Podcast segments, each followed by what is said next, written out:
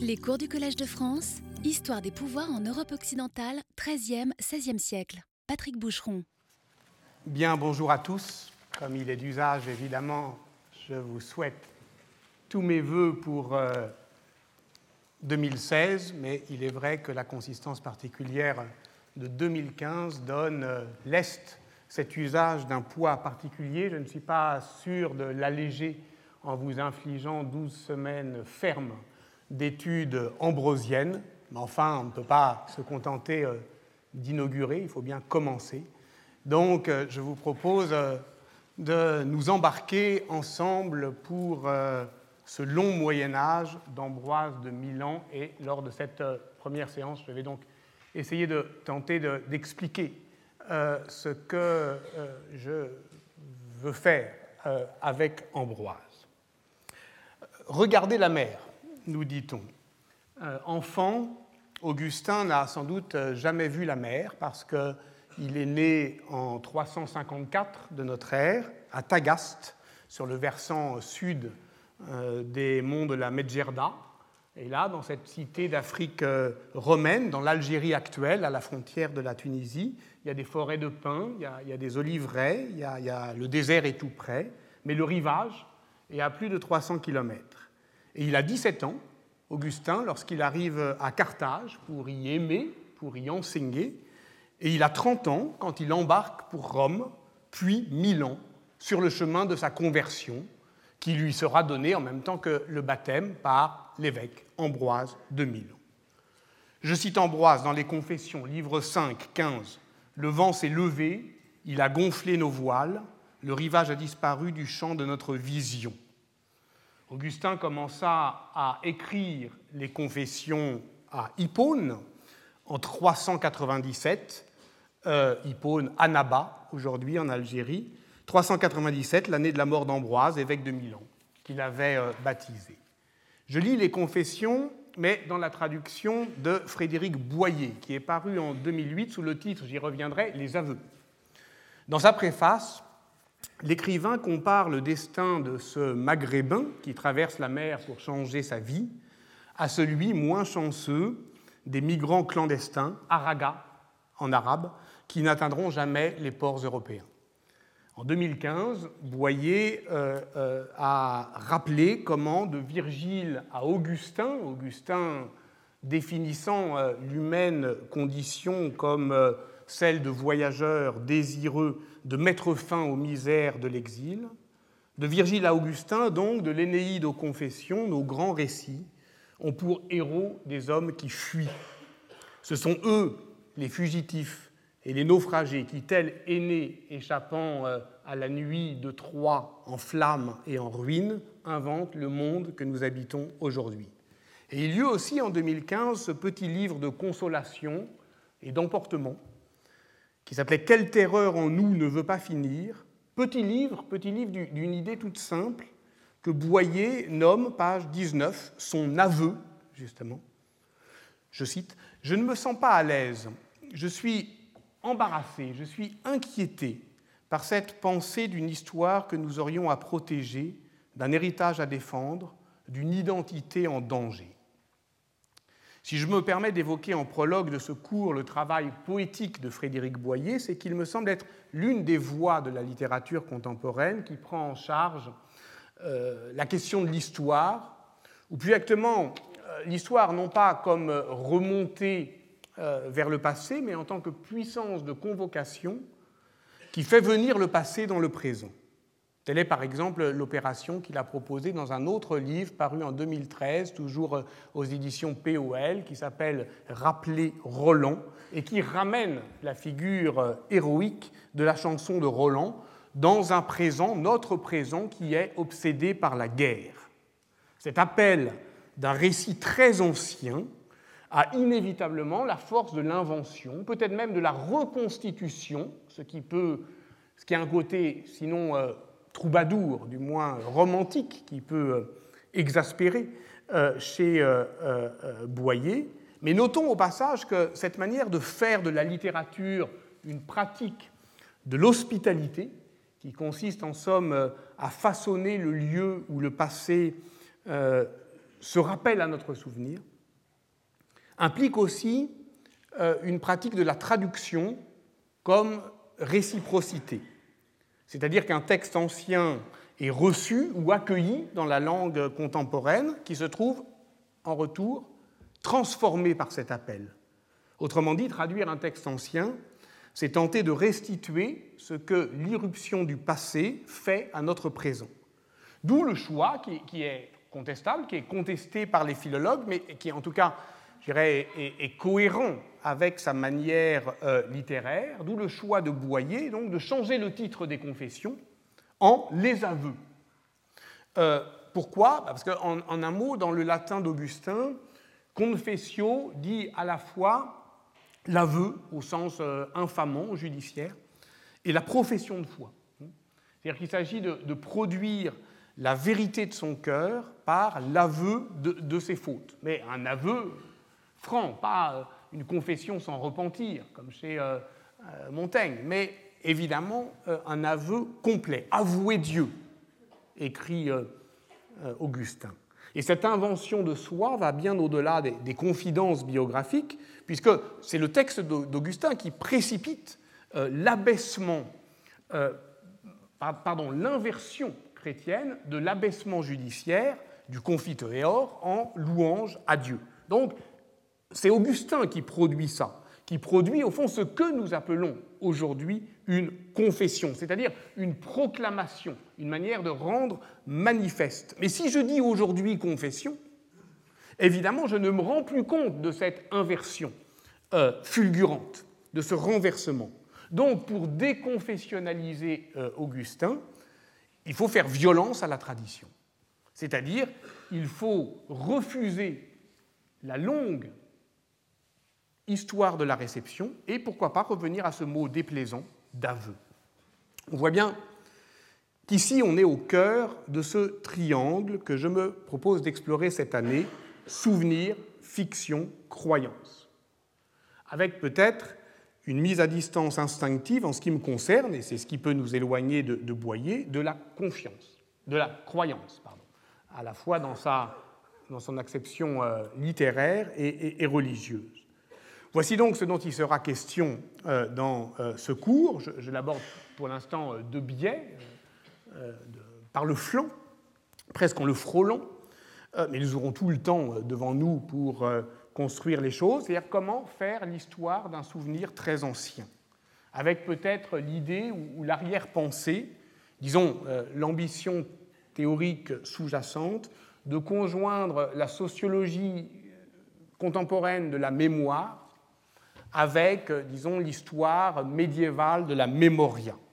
Mais de ce point de vue-là, nous tenterons euh, euh, d'aller pas à pas. Alors, contentons-nous sur mémoria, la mémoire d'Ambroise, de ce que dit Augustin dans, le dixième livre de ses aveux, ses confessions. Contentons-nous, c'est évidemment absurde, parce que le livre 10 des confessions, il est immense et matriciel, et il suffit de lire Paul Ricoeur, euh, la mémoire, l'histoire, l'oubli pour, en saisir euh, la déflagration. Et vous savez qu'à ce moment-là, Augustin définit la mémoire non pas comme une forteresse à défendre, euh, mais comme un palais aux entrées multiples, aux chambres secrètes où vont s'emmagasiner les images, et surtout comme des champs, des champs ouverts, campi, des champs, des vastes étendues que l'on parcourt au galop et qui sont les espaces des conquêtes, des inventions, des disparitions. Voilà ce qui débouche sur euh, la définition célèbre de la seule présence du présent, puisque vous savez que pour Augustin, ni le passé ni le futur n'existent, seul existent trois temps du présent.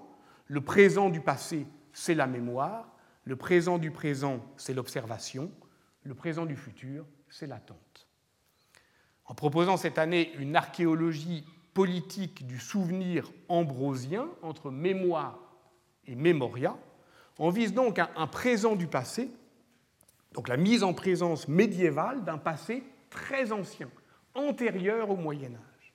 Autrement dit, la disponibilité sociale d'un souvenir euh, dans le long Moyen Âge d'Ambroise, né à Trèves vers 340, mort à Milan en 397, est devenue une ressource discursive de la fabrication des identités collectives. Alors par où commencer? Peut-être par ici, ou par là. Euh, nous sommes à Milan, en 1447, devant le narthex de la basilique Sant'Ambrogio, l'ancienne Basilica Martyrum, qui est l'épicentre de l'espace monumental du souvenir ambrosien au sud-ouest euh, de la ville, à partir duquel ce souvenir ambrosien irradie. Je vous ferai visiter tout ça, avec des PowerPoint, on va mettre les grands moyens, mais pour l'instant, euh, on y va pas à pas. L'évêque euh, a fait à Milan ce que Constantin fit à Rome, c'est-à-dire réinvestir d'anciennes zones funéraires qui font une couronne de sacralité autour de la ville, pour, par une sorte d'occupation des sols, les fortifier du corps de ces morts exceptionnels que sont les saints martyrs, et en l'occurrence ici Saint Gervais et Saint Protet, inventés au sens médiéval en 386. Déposés sous l'autel, ils ancrent l'édifice dans l'orthodoxie euh, catholique en même temps qu'il le constitue comme un lieu sacré. Et le geste d'Ambroise, on le sait bien euh, aujourd'hui, depuis notamment les travaux de Dominique Young-Aprin, ont une immense portée puisque ce qui se joue là n'est rien moins que euh, l'invention du rituel de consécration de l'Église dans l'Occident médiéval. Gervais et Protet aimantent d'ailleurs la première inhumation ad sanctos milanaise, qui est celle d'Ambroise lui-même, qui décide la même année 386 qu'il rejoindra les martyrs qu'il a inventés dans la mort en euh, désignant son corps, son propre corps, euh, euh, en le désignant comme le lieu même du sacrifice eucharistique, puisqu'il se situe sous l'autel d'or repoussé des scènes de sa vie. Donc depuis l'époque carolingienne, les chanoines de Sant'Ambrogio sont les entrepreneurs de la mémoire ambrosienne, de la mémoire liturgique. D'abord, ils, chantent les hymnes que Ambroise a inventés là, in situ, et c'est ce qui définit le spécificum euh, de la ritualité spécifique donc euh, euh, ambrosienne. Cette insistance du, souvenir, je dirais, sur place passe par aussi le rassemblement au-dessus du corps d'Ambroise, du corpus de ses œuvres authentiques, et c'est le custode de, du trésor de la basilique, qui s'appelle Martino Corbo, alors trésor au sens euh, médiéval, de joyaux, reliques, livres, archives, qui entre 1135 et 1152, qui est un exemple très précoce en Occident de constitution des œuvres complètes, va rassembler sur le corps d'Ambroise le corpus euh, de ces œuvres euh, complètes en quatre gros volumes qui ont été depuis 10 euh, juin en codices plus maniables, mais qui sont toujours sur place. C'est ça qui est extraordinaire dans ce lieu de mémoire qu'est le trésor de la basilique. Avec donc la vie d'Ambroise, le corps d'Ambroise, le corpus d'Ambroise et les chants ambrosiens qui mettent tout cela dans une forme de contemporanéité de la mémoria liturgique. Et tel est peut-être effectivement le rêve de tout monument, au sens propre, c'est-à-dire d'arrêter le temps. Mais évidemment, ce rêve est illusoire, parce que dans la basilique Sant'Ambrogio, comme partout à Milan, la mémoire du Saint-Évêque est disputée. Elle divise davantage qu'elle ne rassemble.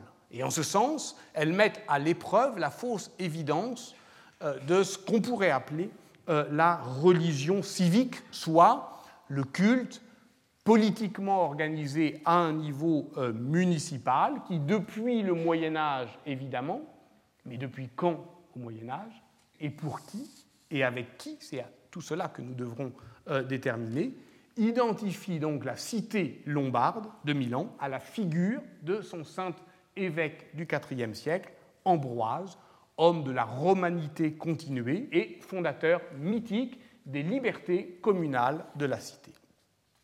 Alors que celles-ci se reconnaissent intensément et durablement dans euh, le souvenir d'un évêque du IVe siècle est en réalité, euh, comme l'a montré euh, Jean-Charles Picard, une question plus difficile qu'on ne le croit d'ordinaire. D'abord parce que la dévotion unanime à un saint évêque, c'est quelque chose d'assez banal en Gaule, mais ça l'est moins en Italie. Et il faut un transfert, disons, de la spiritualité martinienne dont Sant'Ambrogio, la basilique, est le lieu pour que tout cela s'acculture en, en, Italie. Ensuite, parce que euh, s'approprier Ambroise, c'est quand même pas évident, puisque c'est un des saints universels de l'Église, un des quatre docteurs latins tels que euh, euh, pape Boniface VIII les a définis en 1297. Et donc, comment s'approprier une figure universelle ben, Ça pose un problème qui est un problème, au fond, qui parle aussi à nos hantises contemporaines, c'est-à-dire comment à la fois localiser de l'universel ou universaliser un point de vue euh, particulier. Donc, nous sommes là, dans la basilique de Sant'Ambrogio, monument qui prétend arrêter le temps, mais nous y sommes en 1447, au moment où le temps s'emballe, surgit, revient. Que se passe-t-il en 1447 Un prince est mort, Filippo Maria Visconti, duc de Milan, prince terrible, prince redouté au sens machiavélien, parce qu'enfermé euh, dans la redoute de sa forteresse, ce castello euh, menaçant, où il se sent euh, assiégé par ses propres cauchemars et où il est au fond pris au piège de la terreur qu'il inspire. Ce prince, non, Filippo Maria Visconti, le dernier des Visconti, meurt, et entre sa mort le 13 août 1447 et l'entrée triomphale de Francesco Sforza, le comte d'Autière, et son gendre euh, le 26 euh, février 1450, qui impose donc une autre dynastie à Milan, celle des Sforza, s'ouvre un triennio, révolutionnaire, trois ans d'un entretemps républicain, où les élites urbaines, mais pas seulement euh, elles, convoquent le passé communal de la cité. Il pas oublier que Milan fut la grande commune de l'Italie lombarde, celle qui a résisté euh, aux euh, empereurs, et même de l'Italie euh, communale tout court au XIIe siècle, donc convoque ce passé communal pour affirmer avec morgue que les citoyens désormais peuvent se passer de prince. Alors c'est évidemment intéressant et on y reviendra parce que ça prouve que le langage républicain le langage politique républicain est au fond, c'est là le paradoxe, la seule ressource de légitimité politique de l'Italie princière. Et donc là, c'est une contradiction qui est euh, béante, euh, même si ceux qui proclament il tempo della Santa Libertà, le temps de la sainte liberté, c'est ainsi que se nomme lui-même ce nouveau régime, prétendent rêver à l'idéal républicain euh, de euh, la euh, Rome antique et en fait ne lorgne que sur la République oligarchique de Venise, qui est bien sûr le modèle de stabilité politique de ce temps. Mais ce régime, les historiens le nomment République ambrosienne, parce que ces, quatre, ces trois années, 1447-1450, se manifestent par une frénésie de remémoration ambrosienne qui s'amplifie à mesure que le gouvernement se radicalise. L'invocation du nom d'Ambroise devient obsédante. Le Stato Ambrosiano euh, lutte pour la euh, liberté ambrosienne, qui est elle-même euh, celle que doivent défendre les Meliori Ambrosiani. Bref, le nom d'Ambroise revient, et avec lui, l'énergie d'une appropriation sociale d'un souvenir qui a toujours été un souvenir disputé dans la Milan communale entre la part populaire et euh, euh, euh, la partie aristocratique de la société. Nous sommes donc à Milan, devant la basilique Sant'Ambrogio, l'année 1447 et précisément au mois de mai. Et tandis que gronde la rumeur des batailles politiques du temps de la Sainte Liberté, des jeunes gens érudits, bien nés, sont réunis dans le narthex euh, de la basilique et discours de ce que c'est qu'un remploi architectural. Parmi eux est quelqu'un qui s'appelle Angelo de Chambrio. Et c'est lui qui raconte l'histoire. Angelo de Chambrio, c'est le représentant d'une des grandes familles d'humanistes milanais, de cette tradition humaniste qui a longtemps été occultée par l'historiographie, qui pendant longtemps n'a eu Dieu que pour les Florentins, qui sont les champions de l'auto-promotion, euh, et, qui, dans ces années-là, justement, euh, mène une guerre de plumes euh, contre les Milanais, accusés évidemment d'avoir trahi l'origine communale de Milan pour se vendre à la tyrannie des princes. Uberto, pardon, Angelo de Chambrio est le fils d'Uberto, disciple de l'helléniste byzantin Manuel Chrysoloras, qui a appris le grec à l'Italie savante, Uberto étant le traducteur de la République de Platon en 1422, mort en 1427, inhumé à la basilique Saint-Ambroise, et donc Uberto, Angelo, pardon, le fils, est devant euh, le euh, sarcophage de son père. Mais il a aussi euh, en tête la rivalité avec son frère, Pierre Candido. Pierre Candido de Chambrio, qui est le secrétaire, mais aussi le biographe euh, de ce duc dont je vous ai parlé, Filippo Maria euh, Visconti, qu'il a dépeint euh, sans, complaisance d'ailleurs sur le modèle suétonien comme un tyran attiré par ses démons, assiégé par ses terreurs nocturnes. C'est lui, Pierre Candido de Chambrio, le grand frère, qui l'inventeur de cette image littéraire dont je parlais tout à l'heure, c'est-à-dire du prince redouté dans euh, le 66e livre de sa Vita Philippi Mariae, qui est euh, un livre extraordinaire euh, qui a fasciné bien des commentateurs, comme Elias Canetti, par exemple, qui lui consacre tout un chapitre dans Masse et Puissance. Pierre Candido de Chambrio est engagé alors dans la guerre littéraire qui oppose la capitale lombarde à Florence euh, sont des Laudibus Mediolanensium Urbi, c'est une réplique euh, à Leonardo Bruni qui a fait le panégyrique de Florence. Et surtout, à ce moment-là, il est corps et âme au service de la Nouvelle République.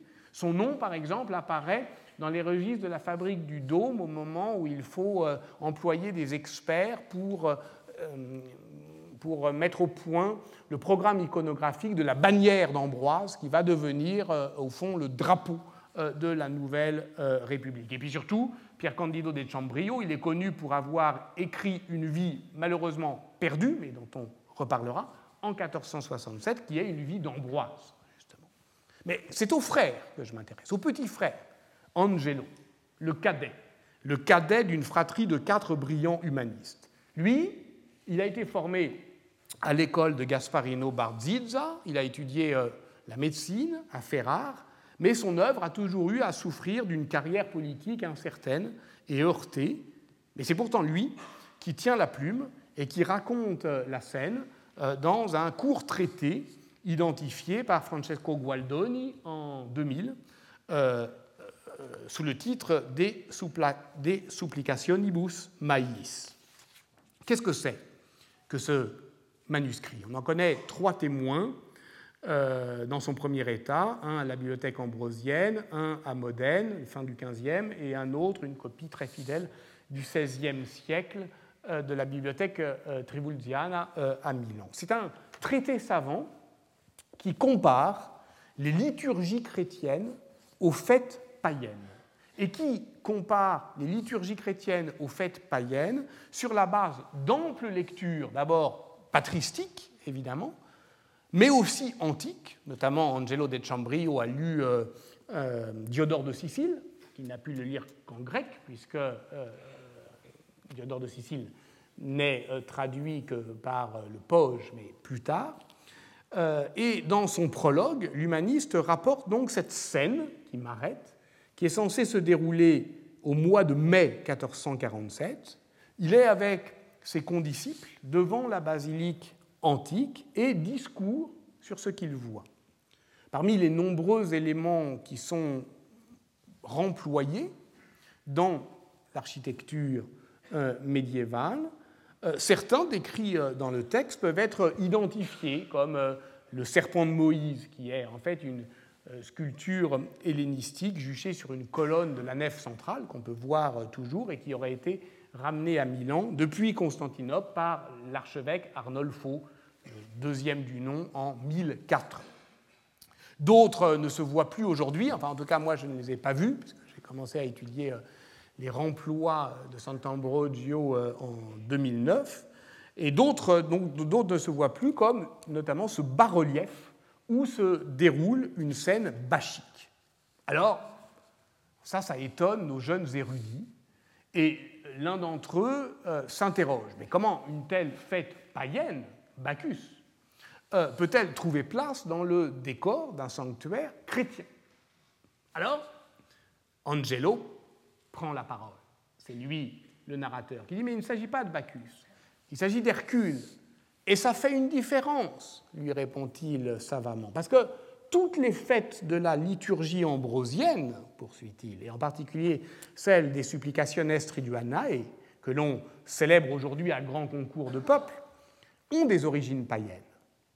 Et il explique alors que tel est au fond le génie d'Ambroise, qui a fait avec le temps ce que d'autres après lui, pour lui, ici même, et pour euh, lui rendre euh, euh, le culte qu'il mérite, font avec les pierres, c'est-à-dire relever, réemployer, convertir pour distinguer ce qui reste de ce qui se perd dans le passé, ce qui dure et ce qui passe, pour transmettre en transformant. Et c'est ça, effectivement, la logique, la théologie politique du remploi. Ainsi, le De Supplicationibus Maïs d'Angelo de Chambrio propose-t-il une anthropologie de la croyance religieuse que je tiens pour profondément novatrice parce qu'elle est comparée, parce qu'elle tient compte effectivement de cette capacité qu'a le christianisme de convertir le temps et l'espace, parce qu'elle se déroule à partir d'un cadre architectural que les humanistes, par leurs disputes érudites, parviennent à faire parler. Or, la vie d'Angelo, je l'ai dit, est celle d'une rivalité littéraire avec son frère dont il ne sort pas vainqueur. En 1450, il quitte Milan, où Pierre Candido de Chambrio s'engage alors de plus en plus nettement dans la vie politique, mais le frère, Angelo, lui, passe au service euh, de Naples et euh, va commencer à y chercher un protecteur.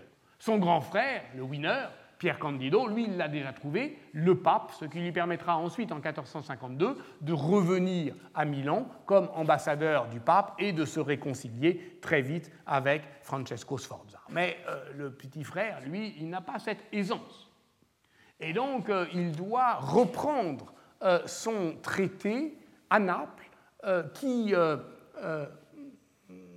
parlait d'Ambroise et en parlait de manière un peu trop fervente, un peu trop enthousiaste. Pourquoi doit-il le reprendre? Parce qu'à ce moment-là, justement, le nom d'Ambroise est compromis par l'usage politique qu'en ont fait les défenseurs de la sainte liberté, ceux de la République ambrosienne. Et parce qu'à ce moment-là, les Sforza et toute l'Italie princière travaillent sinon à oublier Ambroise, du moins à éteindre ce que euh, son, nom portait de charge euh, explosive ou de le neutraliser. Alors en 1453, il reprend euh, son manuscrit pour euphémiser la référence ambrosienne.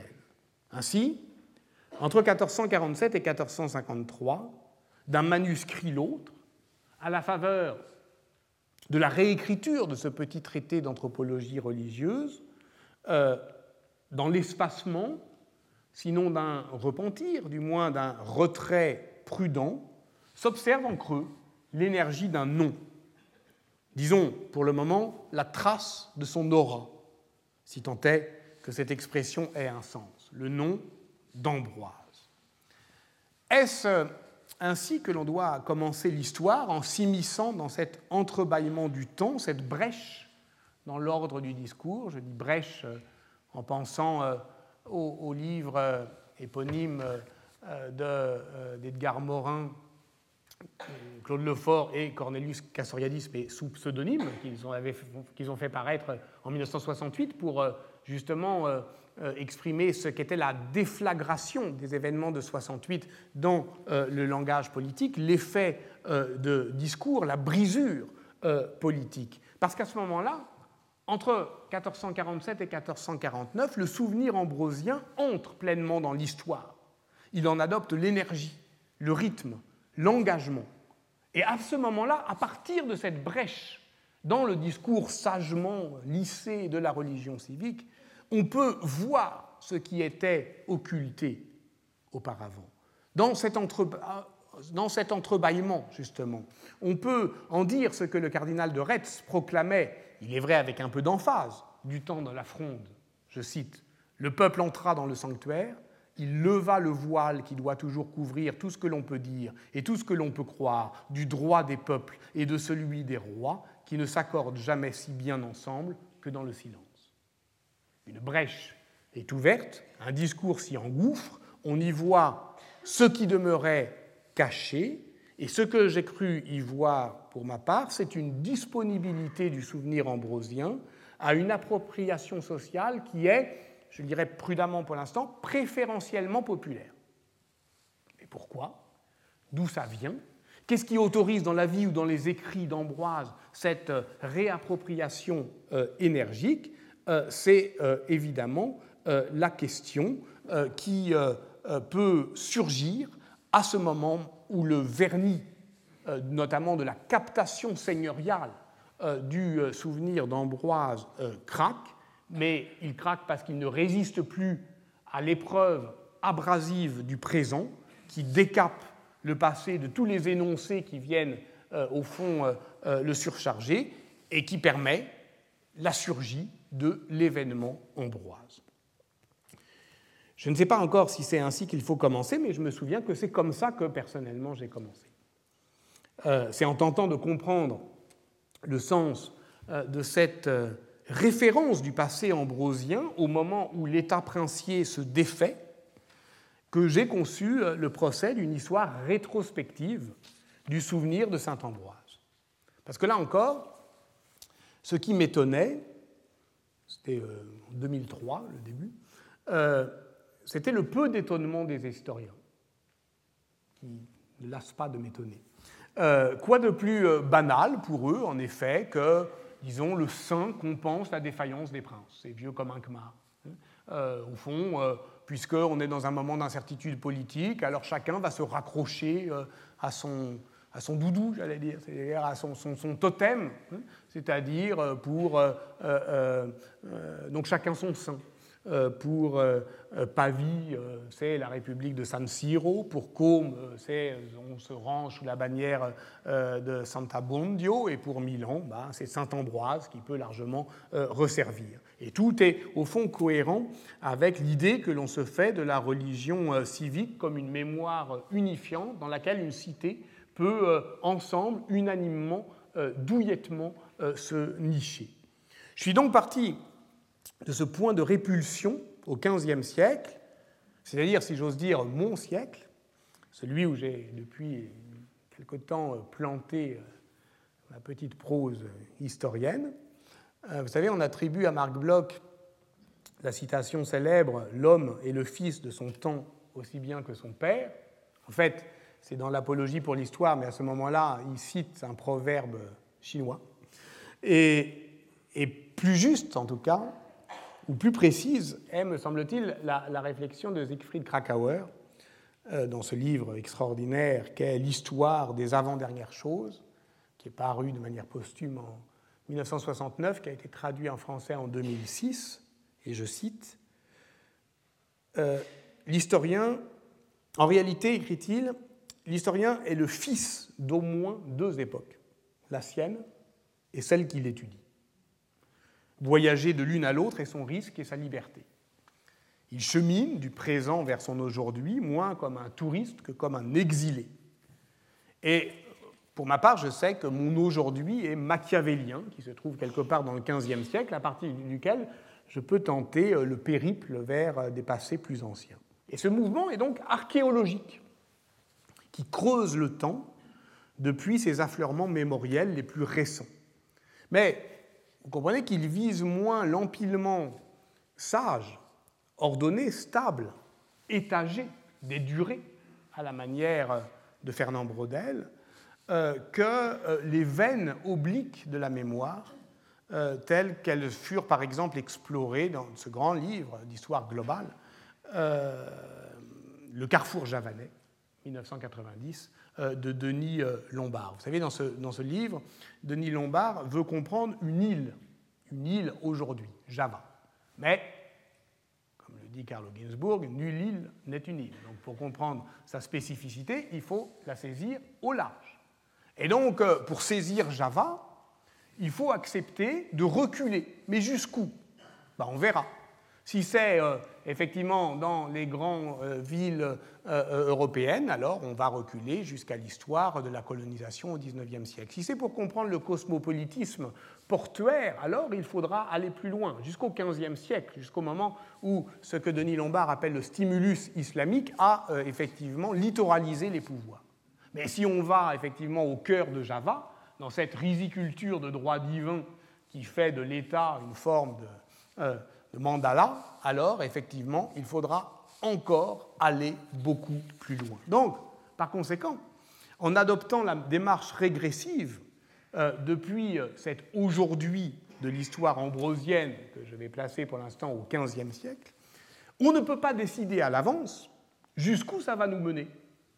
Il faut descendre dans les veines de la, en pente douce et on atteint des seuils, on atteint euh, des, des butées du souvenir. On voit bien que ça se cristallise à certains moments. On va en parler de tout ça. Ça se cristallise évidemment à l'époque seigneuriale, je l'ai dit. Ça se cristallise, je, régresse, euh, dans euh, l'administration du souvenir de l'Italie communale. Ça s'invente aussi dans une large part à l'époque carolingienne. On peut dire que l'invention de la tradition ambrosienne, elle n'est pas antérieure euh, au, au 8e siècle. Mais enfin, une fois qu'on a percé toutes ces strates, il faut bien aussi se souvenir qu'Ambroise a existé et qu'on ne peut pas euh, se contenter de faire l'histoire successive des Ambroises imaginaires, c'est-à-dire de ce bricolage mémoriel par lequel une société s'invente à chaque moment de son histoire le fondateur dont elle a besoin. Donc méthodiquement, soigneusement, on ôte ces couches de discours comme on pèle un oignon, on élimine un à un toutes ces constructions discursives, et dès lors, qu'est-ce qu'on trouve? Bah, c'est la question, par exemple, que pose euh, Jacques Le Goff dans son Saint-Louis, euh, grand livre d'histoire par son mouvement même, lent, majestueux, répétitif aussi, euh, de sa construction-déconstruction. Ce que l'on trouve, le noyau insécable, ce qui reste, bah, appelons-le d'ailleurs le reste, ce qui est irrécupérable, inassimilable. on ne va pas dire que c'est une personne, un sujet, un individu, parce que cela soulève des problèmes d'une vertigineuse complexité philosophique qu'Alain de Libera traite ici même. Euh, mais nommons-le simplement du nom d'Ambroise, Ambrosius, l'Ambroise historique. Ou plus précisément, Aurelius Ambrosius, jeune homme romain, né à Trèves, la seconde Rome, qui épouse à la mort de son père une femme de l'illustre gens Aurelia, qui se lance dans la carrière administrative de l'Empire, qui devient gouverneur de la province d'Émilie-Ligurie, qui gagne Milan, qui est la grande capitale d'Empire à ce moment-là, et qui la bascule en 374, ce n'était pas prévu, il a 35 ans et il est élu Ambroise, Ambrosius Episcopus. D'un nom à l'autre, d'un monde à l'autre, Ambroise est l'homme de ce passage, il porte en lui euh, les espérances, les contradictions d'un monde qui est en train de devenir chrétien, mais qui ne l'est pas encore. Il convertit l'un en l'autre. Il incarne cette foi en pente douce qui consiste simplement à convertir et à accueillir. Cette foi en pente douce qu'Angelo de Chambrillo connaissait très bien, car il fait avec les textes ce qu'on a fait pour lui avec les pierres. Par exemple, lorsqu'il écrit le De Officis, il baptise d'une onction chrétienne le texte de Cicéron. C'est-à-dire qu'il définit les devoirs, c'est comme ça qu'on euh, le euh, euh, traduit en français, les devoirs, les devoirs du pasteur par, au fond, une conversion des devoirs de l'officier romain, et il en va de l'office, au sens de Giorgio Agamben, c'est-à-dire du ministère qui est au cœur de notre gouvernementalité moderne. Donc, le voilà, au fond, euh, appelé à l'épiscopat, et il en fait la confession, l'aveu, au début du livre Les Devoirs, le voilà obligé d'enseigner ce qu'il n'a pas encore appris. Euh, en fait, c'est un peu mon cas. Euh, je pense à la leçon inaugurale, je vous, promets, après j'arrête avec les leçons inaugurales, mais je pense à la leçon inaugurale au Collège de France que Roland Barthes prononça le 7 janvier 1977, où il déclare Enseigner ce que l'on ne sait pas, cela s'appelle chercher. Et ensuite, il dit euh, sa joie de désapprendre en un lieu où l'on peut, je cite à nouveau, rêver tout haut sa recherche.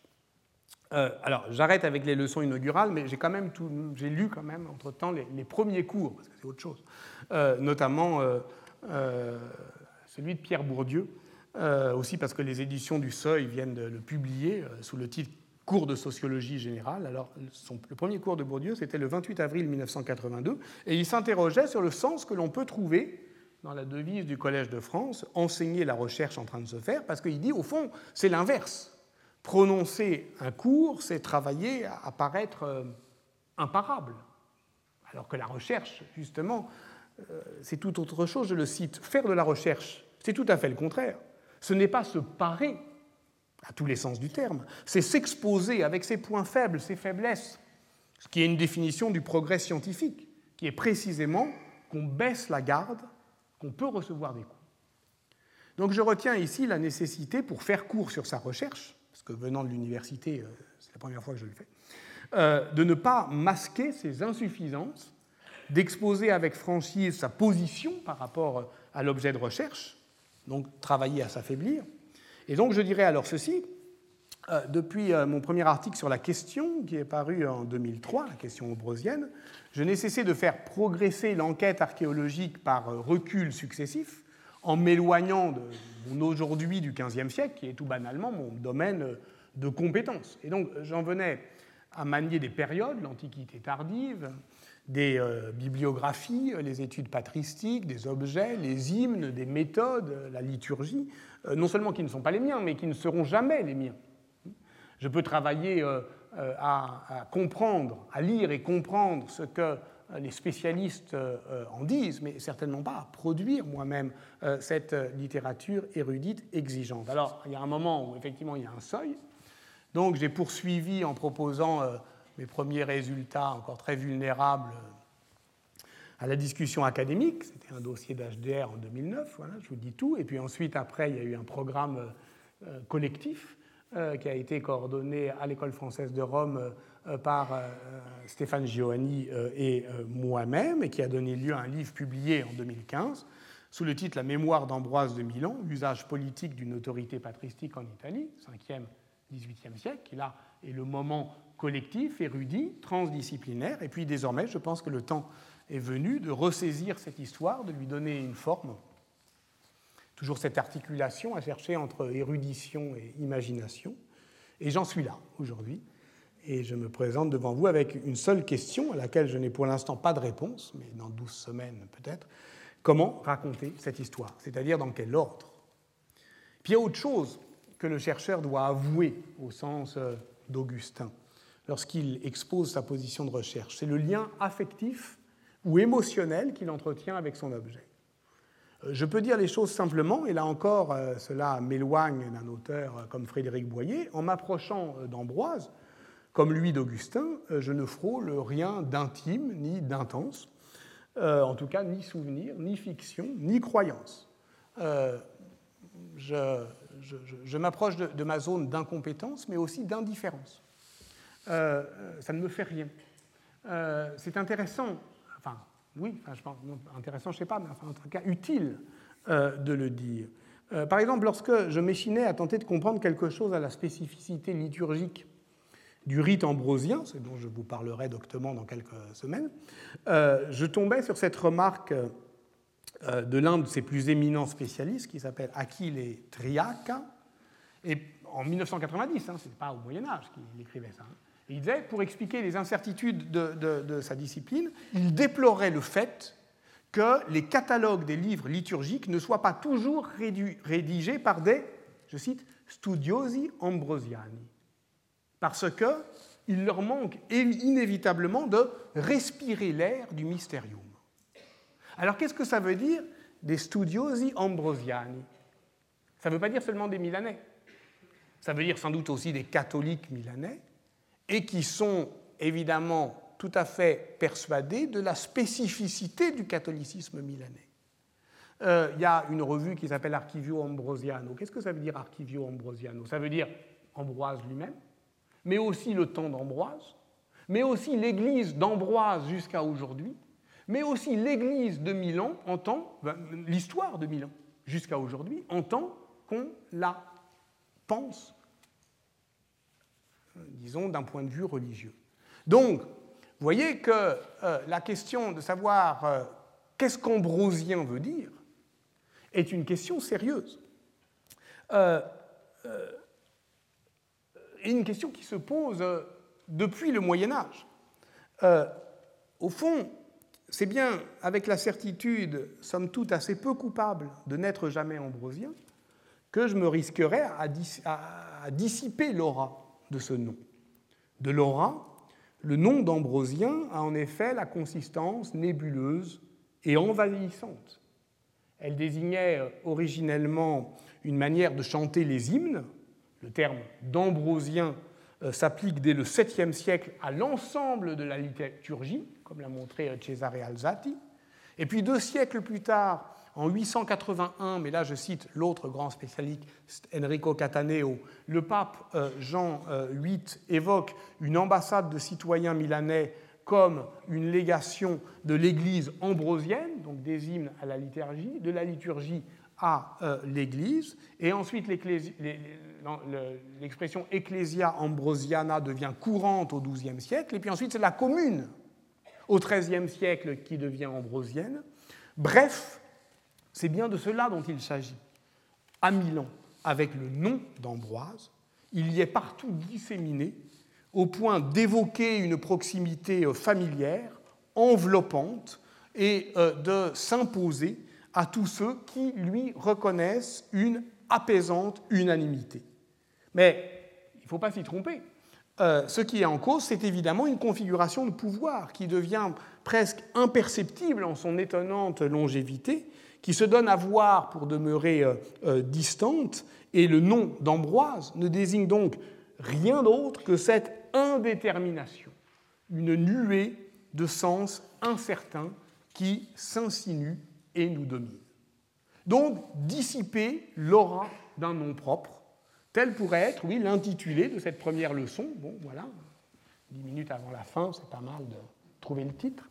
Euh, parce que au fond, la question qui se pose, c'est celle du nom propre. À la fin de sa vie de Giotto, Vasari reproduit euh, l'épitaphe que l'humaniste policien composa en 1490 pour le mausolée érigé dans la cathédrale de Florence, de celui qui, dit-on, avait près de deux siècles auparavant inventé l'idée même de Renaissance. Et voilà cette épitaphe Enfin je suis Giotto, est-il besoin d'en dire davantage? Ce nom vaut un long poème. Carmen, dans euh, l'inscription euh, latine, entendez à la fois poème, éloge et chant. Ce qui chante en lui, dans ce nom, c'est l'éloge de l'art tout entier. Un air si entêtant, en somme, qu'il est impossible de ne pas le fredonner euh, à son tour. Donc dès lors, l'historien a toujours affaire avec l'arrogante souveraineté du nom propre, qui s'insinue et qui domine, qui euh, va euh, qui court plus vite que lui, qui euh, produit ses justifications et ses implications bien plus rapidement qu'il ne peut, lui, l'historien, en contrôler les effets. C'est très exactement d'ailleurs cela dont il était question précisément dans cet article de Pierre Bourdieu qui s'appelle L'illusion biographique. Donc beaucoup connaissent le titre, mais l'utilise même, mais, au fond euh, ont oublié, enfin je pense, que, comme souvent chez Bourdieu, euh, euh, ça repose sur quelque chose de très précis. En l'occurrence ici, la lecture d'un linguiste, Saul Kripke, dont le maître livre Naming and Necessity avait été traduit en français en 86, et qui désignait le nom propre comme ce qui constitue une identité sociale constante et durable qui désigne l'être social de manière rigide par-delà la rhapsodie des sensations. Autrement dit, à chaque moment de son existence, un individu pourrait devenir autre qu'il est, et pourtant son nom propre le ramène à l'invariance obstinée de ses devenirs possibles. Et voilà pourquoi l'histoire a toujours affaire avec l'arrogante souveraineté du nom propre, parce qu'elle porte en elle, au fond, le destin réalisé et, euh, je dirais, euh, euh, la, manière de rétrécir, d'étrécir l'éventail des, des, possibles.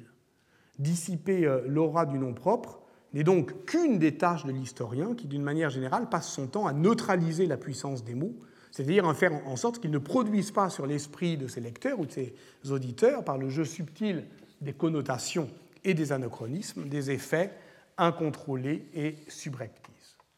Donc, pour euh, dissiper l'aura hein, du nom propre, il faut une politique de la trace, appelons-la archéologique ou simplement historique, qui est un art de l'émancipation. Donc, il s'agira de mettre en pièces le nom d'Ambroise, en se souvenant de ce que Benjamin, Walter Benjamin écrivait dans un texte magnifique de 1931 qui s'appelle le caractère destructeur. Caractère destructeur dans lequel il, se reconnaissait en partie, que je vous lis. Le caractère destructeur ne voit rien de durable, mais c'est justement pour cela que partout il voit des chemins. Là où d'autres butent sur des murs et des montagnes, même là, il voit un chemin. Mais parce qu'il voit partout un chemin, partout également, il a un chemin à dégager. Sa violence n'est pas toujours brutale, mais parfois raffiné, parce que partout il voit des chemins, lui-même se tient toujours au croisement. Aucun instant ne peut savoir ce que l'instant apportera. S'il met tout ce qui existe en ruine, ce n'est pas pour l'amour des ruines, mais pour le chemin qui se dessine entre elles. Rien de durable, en effet.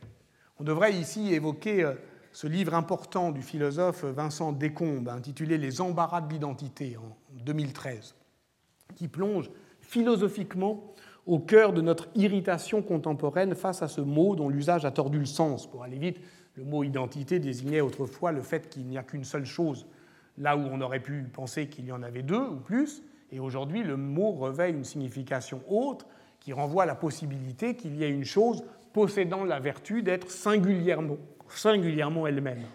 Et voilà pourquoi nous avons des controverses sur les identités collectives. Or, la participation à une tradition historique, écrit Vincent Descombes, je le cite, requiert un exercice de l'imagination au sens d'une faculté d'invention et de conception. On ne peut pas se contenter de recevoir une tradition comme une sorte de legs. Pour parler la même langue que ses ancêtres, il faut la réinstituer, la recréer. Et cela veut dire qu'elle ne peut être transmise sans être en même temps altérée, renouvelée, transformée. Fin de la citation. Et dès lors, on comprend que historiciser n'est pas détruire. Il est faux de croire qu'en arrachant quelque chose à l'intemporalité, et par conséquent en l'exposant à l'histoire, on la révoque. En fait, si on la déchoit de sa supposée euh, permanence, l'identité ne se fragilise pas. Simplement, elle tombe entre nos mains. Et il nous appartient ensuite de décider si nous en prendrons soin ou non et si oui, comment Et jusqu'où Et avec qui Donc détruire pour voir apparaître un chemin, entre les ruines. Quel chemin? Il est temps de conclure, et j'indiquerai donc quatre principes d'orientation générale qui nous guideront. Premièrement, cette histoire sera distante, froidement méthodique, peu émotionnelle, déceptive donc, et au total peu instinctive. Je, dis peu instinctive en pensant à la première page de l'identité de la France de Fernand Brodel. Je cite L'historien, en effet, n'est de plein pied qu'avec l'histoire de son pays. Il en comprend presque d'instinct les détours, les méandres, les originalités, les faiblesses. Je ne nie pas l'existence d'une connaissance d'instinct, je prétends seulement qu'elle n'est pas historique. Ce n'est pas une connaissance historique. Et donc, par conséquent, ne pas être ambrosien n'est pas euh, une. C'est embêtant, dire, ça, ça, pose des problèmes, ça demande un effort, mais ce n'est pas non plus euh, absolument. Ça, ça n'interdit rien. Donc, on s'aventurera euh, dans un arrière-pays où il ne faudra pas combattre, il ne faudra combattre aucune émotion d'appartenance. Donc de ce point de vue-là, c'est vraiment un choix très paresseux. Euh, mais au moins trouvera-t-on peut-être une forme d'expérience sur la manière dont se façonne en longue durée, mais dans la durée tout de même, donc de manière heurtée, contradictoire, conflictuelle, des identités collectives. Deuxième principe, cette archéologie d'un souvenir disputé est une connaissance à rebours qui retrouve donc l'anachronisme constitutif de l'opération historique d'après Marc Bloch, qui retrouve aussi cette poétique que j'évoquais au début de l'heure, consistant à rappeler le passé depuis le présent. Mais ici, cette poétique est assagie par la position impavide du chercheur, qui n'est ni agressif ni amoureux, enfin en tout cas pas de son objet. Et cette dynamique de recherche qui vise la consistance même de la mémoire dans les sociétés anciennes, évidemment, elle vise aussi euh, euh, à définir ce que c'est que l'autorité euh, du passé. Si dans la société médiévale, le passé a autorité sur le présent, cette autorité n'est ni immuable ni indiscutable, parce qu'elle repose précisément sur une lecture du passé qui ne se peut faire qu'à l'épreuve du présent. Mais la mise en œuvre narrative ne doit pas nécessairement épouser la dynamique de euh, la recherche. Aussi euh, renoncerai-je à regret au motif archéologique de l'histoire régressive. L'histoire régressive, au fond, est un rêve toujours déçu parce que personne ne peut écrire à l'envers. On peut disposer des séquences dans l'ordre inverse de la flèche du temps, mais ce sont toujours des séquences qui, elles, se déroulent, déroulent linéairement. Donc nous allons, si vous le voulez bien, euh, à partir de la semaine prochaine, retrouver une sorte d'audace post-post-moderne de commencer au début. Euh, c'est-à-dire de, euh, depuis le temps d'Ambroise lui-même, pour rejoindre le point de répulsion qui enclenche l'enquête, la brèche de 1447, l'atteindre et la dépasser. Et pour que cette histoire ne se déroule pas de, manière trop chaotique, elle ne peut se contenter de suivre les aléas des manipulations des souvenirs. C'est le troisième principe. À chacun son ambroise fait une morale pyrandélienne un peu trop facile à l'intrigue qu'il s'agit de mettre en scène. Certes, l'auctoritas est comme le nez de cire dont parlait Alain de Lille, un théologien du XIIe siècle, c'est-à-dire qu'on peut le tordre en tous sens et lui faire pointer toutes les directions euh, possibles, mais enfin, euh, raison de plus euh, pour effectivement étudier, je dirais, la disponibilité sociale du souvenir qui obéit à une grammaire limitée des appropriations successives d'Ambroise. On ne peut pas tout faire avec Ambroise. Et voilà pourquoi plutôt que de se laisser balloter sur la mer déchaînée de la transformation successive des ambroises imaginaires, j'aimerais pouvoir jeter l'encre, ces encres du souvenir qui empêchent euh, donc euh, le passé de s'éloigner euh, trop loin, de dériver trop loin de ce qu'il fut, et qui s'accrochent à chaque fois dans des lieux, dans la mémoire textuelle, dans la mémoire liturgique, dans la mémoire urbaine, c'est-à-dire des lieux de mémoire qui sont des loki au sens euh, fort où s'accroche euh, le souvenir. C'est-à-dire, au fond, chercher le reste, exactement comme dans un remploi, dans un remploi, dans la théologie du remploi, euh, donc, du christianisme, qui est défini très tôt hein, par une, pape, une, lettre du pape Grégoire le Grand à Mélitus en juillet 610 au sujet de l'évangélisation des, anglo-saxons. Qu'est-ce qu'on va faire de ces temples païens? Bah, S'ils sont bien construits, dit le pape à l'évêque Mélitus, vous, les gardez vous les gardez et vous les convertissez. Hein. mais évidemment, euh, ce réemploi euh, va euh, laisser du reste, parce que tout n'est pas assimilable. Et ce reste, bah, c'est ce qui peut revenir, c'est le passé qui ne passe pas et qui permet de discriminer l'héritage. Donc il y a toujours de la perte dans le processus du remploi, et ce qui est inconvertible menace toujours de faire retour. Ce reste, je l'ai dit, c'est la personne d'Ambroise. C'est le quatrième et dernier principe d'organisation du périple que je vous propose, partir de lui, partir de là, malgré tout, de la vie d'Ambroise, Vita Ambrosii, rédigée par son secrétaire Paulin de Milan en 422. Allons-y le cœur léger, puisque Peter Brown a dit des saints qu'ils étaient des morts exceptionnels et que Jean-Paul Sartre, dans L'idiot de famille, nous assure qu'on peut entrer dans un mort comme dans un moulin. Voilà, je vous remercie. À la semaine prochaine. Retrouvez tous les contenus du Collège de France sur www.colège-2-france.fr.